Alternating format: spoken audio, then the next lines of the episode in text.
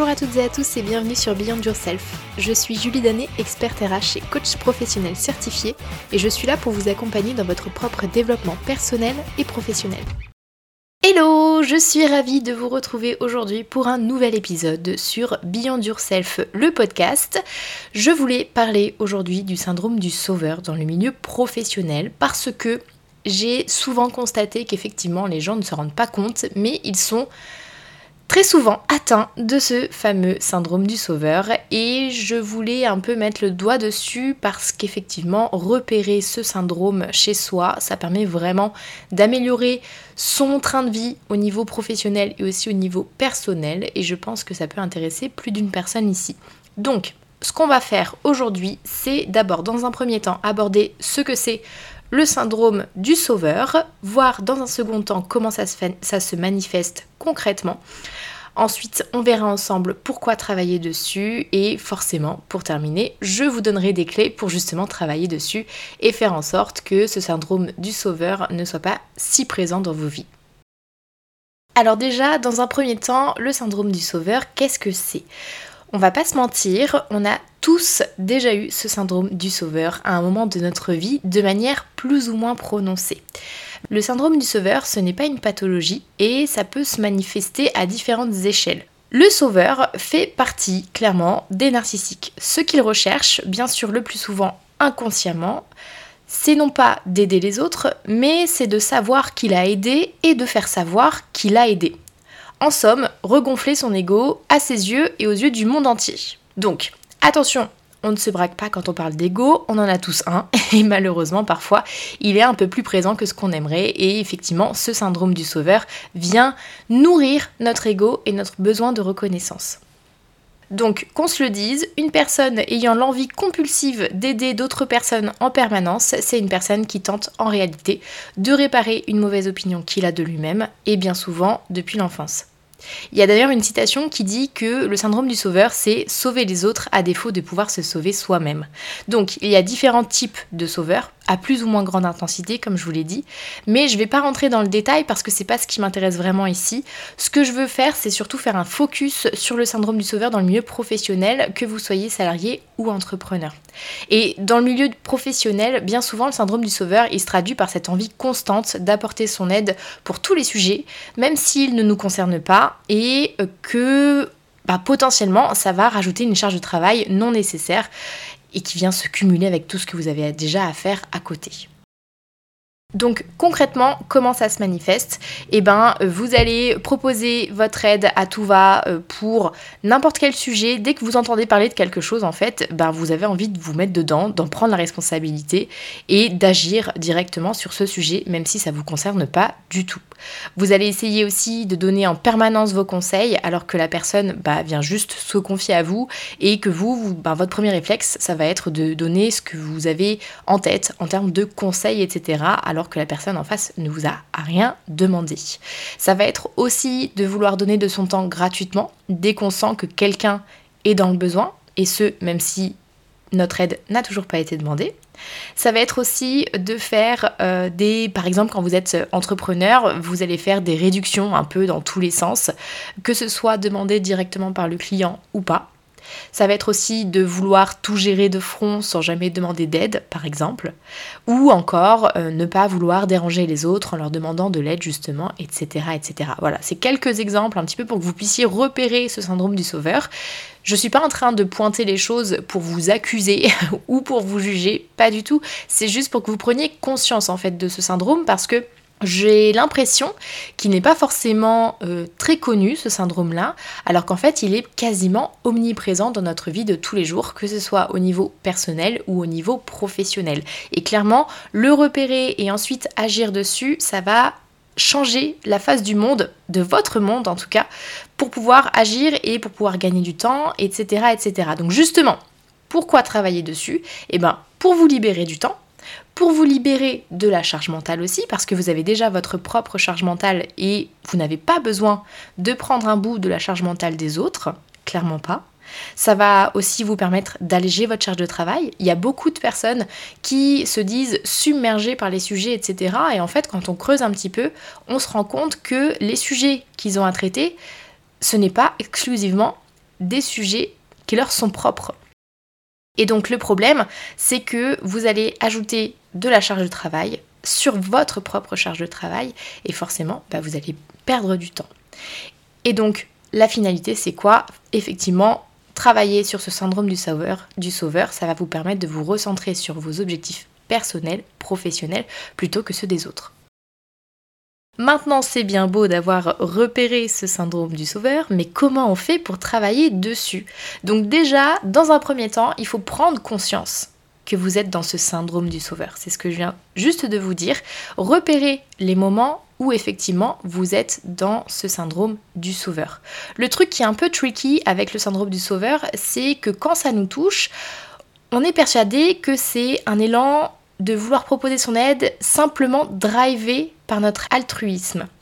Donc il est nécessaire vraiment de prendre un peu de recul et de constater effectivement que nous sommes dans la démarche du sauveur et pas juste altruiste.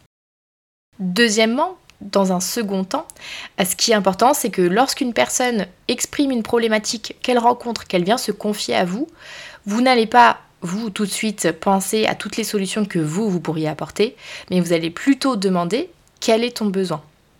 Vous demandez à cette personne quel est ton besoin. Vous n'allez pas avancer de solutions par vous-même et encore moins des solutions où vous allez vous vous impliquer personnellement pour faire une action pour aider cette personne. L'objectif c'est que cette personne exprime clairement quel est son besoin. Donc il est important que la personne en face de vous prenne en responsabilité, enfin prenne ses responsabilités face à ce qu'elle doit surmonter par elle-même. Vous n'avez pas besoin de mettre votre nez dedans, si je fais un petit résumé. Donc, comme je viens de le dire, c'est mon troisième conseil. On ne propose pas son aide spontanément si la personne ne l'a pas expressément demandé. Quand vous posez la question quel est ton besoin, si cette personne vient vers vous en vous disant ben voilà, moi j'ai besoin que potentiellement tu m'aides sur telle ou telle partie, etc. Là, c'est à vous de juger si effectivement vous avez envie de vous impliquer dans sa problématique, si vous pouvez vous impliquer dans cette problématique, mais vous ne le faites pas avant ça. Et si jamais la limite est un peu floue pour vous, vous allez vous demander vous-même, est-ce que la personne en face de moi qui est en train de m'exprimer son problème, est-ce qu'elle m'a demandé son aide? Donc vérifiez bien si la personne en face de vous vous a demandé expressément d'apporter votre aide. Et avant de vous transformer potentiellement en sauveur, posez-vous également cette question. Est-ce que je le fais parce que j'ai réellement envie ou parce que je me sens obligé. Là, la nuance, elle est super importante. Si vous vous sentez obligé, déjà, vous avez un problème de poser vos limites. Si vous n'êtes pas capable de dire non aux autres, là, c'est un autre podcast. Là, je vous ai fait un, podcast justement sur savoir fixer ses limites et notamment savoir dire non. Donc, je vous encourage à aller l'écouter. Je vous mettrai la référence dans la barre d'information. Mais effectivement, vous devez, si vous ne voulez pas avoir cette posture du sauveur, il faut que vous sachiez si vous en avez vraiment envie, si vous êtes dans votre altruisme ou si vous vous sentez obligé, mais que vous allez le faire juste parce que voilà, vous voulez un peu flatter votre ego. Même si c'est pas toujours facile à se l'avouer.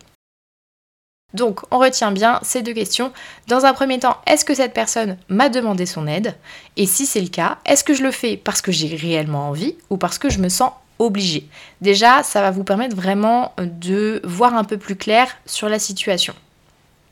Un autre conseil pour vous, c'est aussi d'apprendre à être fier de ce que vous avez accompli au travail. On n'oublie pas que prendre la posture du sauveur, c'est une question d'ego tout simplement. Donc si vous arrivez à nourrir votre ego correctement par vous-même et donc à augmenter votre estime de vous, alors ce syndrome du sauveur, il sera nettement moins présent. Même si je pense personnellement que combattre, entre guillemets, totalement ce syndrome du sauveur, je pense que c'est totalement impossible parce qu'on reste quand même des êtres humains et que dans certaines situations, on prend pas ce temps justement de la réflexion, etc. Moi là, tout ce que je vous dis, c'est vraiment dans le cadre professionnel où je trouve que ça a d'autant plus d'importance parce que justement, on est dans un cadre professionnel et on a besoin de poser toutes ces limites euh, pour notre propre développement. Mais par contre, je pense que dans certaines situations personnelles, il peut être un peu plus compliqué de lutter contre ce syndrome du sauveur. Mais bon, ça c'est euh, euh, mon propre avis. Peut-être que vous n'avez pas le même. Et donc, mon prochain conseil, ça euh, rejoint ce que je vous ai déjà dit un peu plus tôt. Il faut absolument apprendre à dire non aux autres parce qu'on sait que dire non à l'autre, c'est se dire oui à soi-même. Donc, je vous donne encore le podcast dédié à ce sujet comme référence parce qu'effectivement j'ai creusé déjà un petit peu le sujet. Donc vous aurez toutes les informations nécessaires.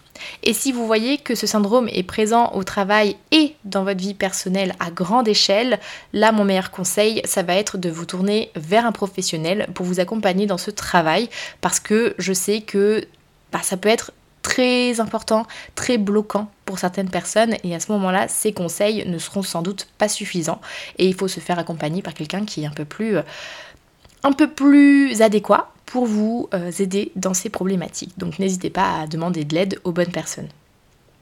Donc, si je fais une petite conclusion de tout ce que nous avons vu jusqu'ici, il faut garder en tête ces trois questions simples dans un ordre chronologique. Donc, je vais vous le dire dans l'ordre chronologique. Notez-les-vous bien. Dans un premier temps, lorsque vous vous adressez à la personne qui vous expose un sujet, on pose la question quel est ton besoin? Et on écoute ce besoin et on pratique l'écoute active. Puis, dans un second temps, vous vous demandez est-ce que cette personne m'a demandé son aide dans tout ce qu'il vient de vous répondre?